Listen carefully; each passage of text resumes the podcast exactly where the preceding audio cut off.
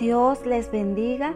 Eulenis Madrid les saluda y este es el día número 35 del desafío del amor.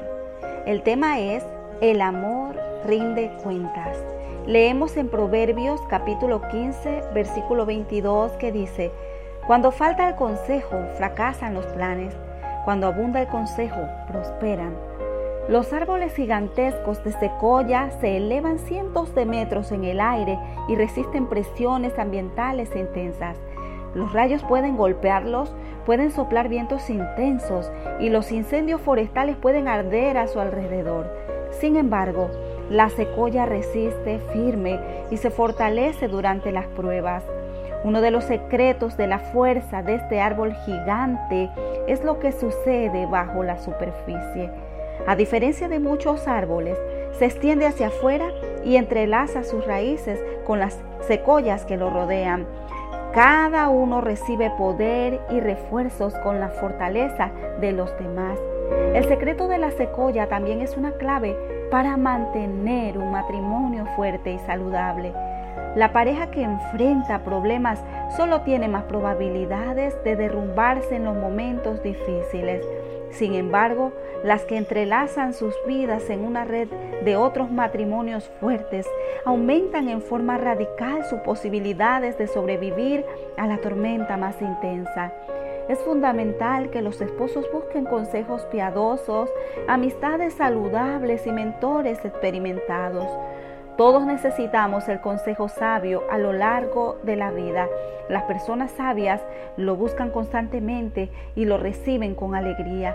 Los necios nunca lo buscan y lo ignoran cuando se lo dan.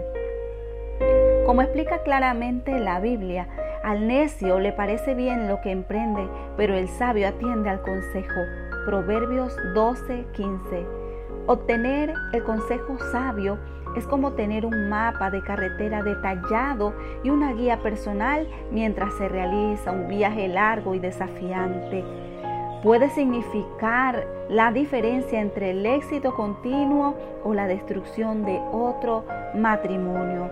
Es vital que invites a parejas fuertes a que te comuniquen la sabiduría que han obtenido a través de sus propios logros y fracasos. ¿Para qué gastar años de tu vida aprendiendo lecciones dolorosas cuando puedes descubrir esas mismas verdades en unas horas de consejo sabio? ¿Por qué no cruzar los puentes que otros han construido? La sabiduría es más valiosa que el oro. No recibirla es como dejar caer monedas invalorables de entre los dedos. Los buenos momentos, los buenos mentores del matrimonio te advienen antes de tomar una mala decisión. Te alientan cuando estás listos para darte por vencido y te animan cuando alcanzas nuevos niveles de intimidad en tu matrimonio. ¿Hay alguna pareja mayor o algún amigo del mismo sexo a quien puedas acudir para pedir buenos consejos, apoyo en oración y rendir cuentas en forma regular? ¿Hay alguien en tu vida que te trate con imparcialidad y franqueza? Tú y tu cónyuge necesitan contar con esta clase de amigos y mentores en forma constante.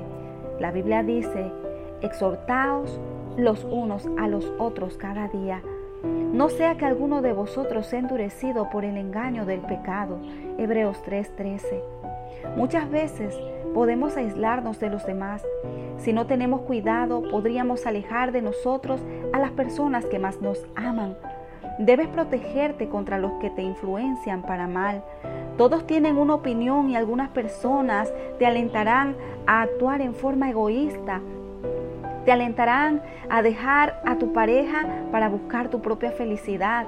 Ten cuidado y no escuches el consejo de aquellos que no tienen un buen matrimonio si tu matrimonio pende de un hilo o ya se dirige hacia el divorcio, debes detener todo y buscar el consejo sólido lo más rápido posible. Llama a un pastor, a un terapeuta que crea en la Biblia o a un consejero matrimonial hoy mismo.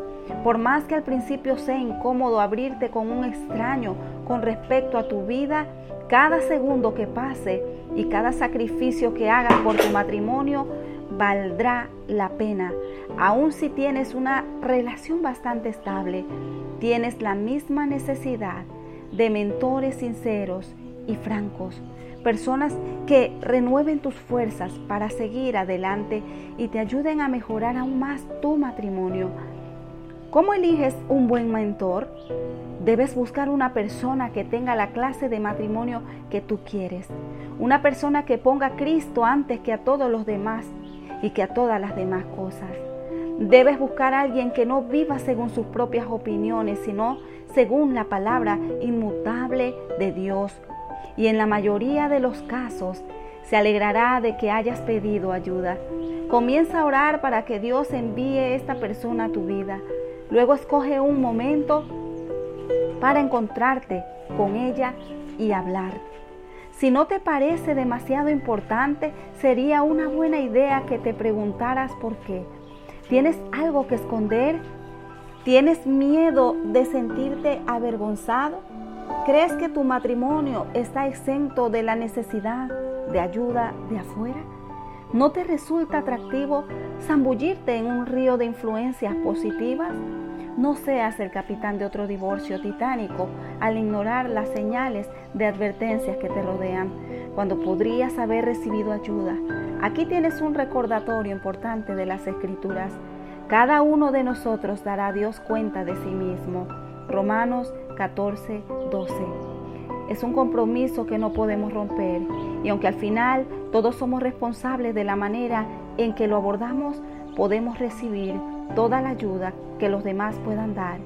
Quizás sea la influencia relacional que lleve a tu matrimonio a pasar de mediocre a maravilloso.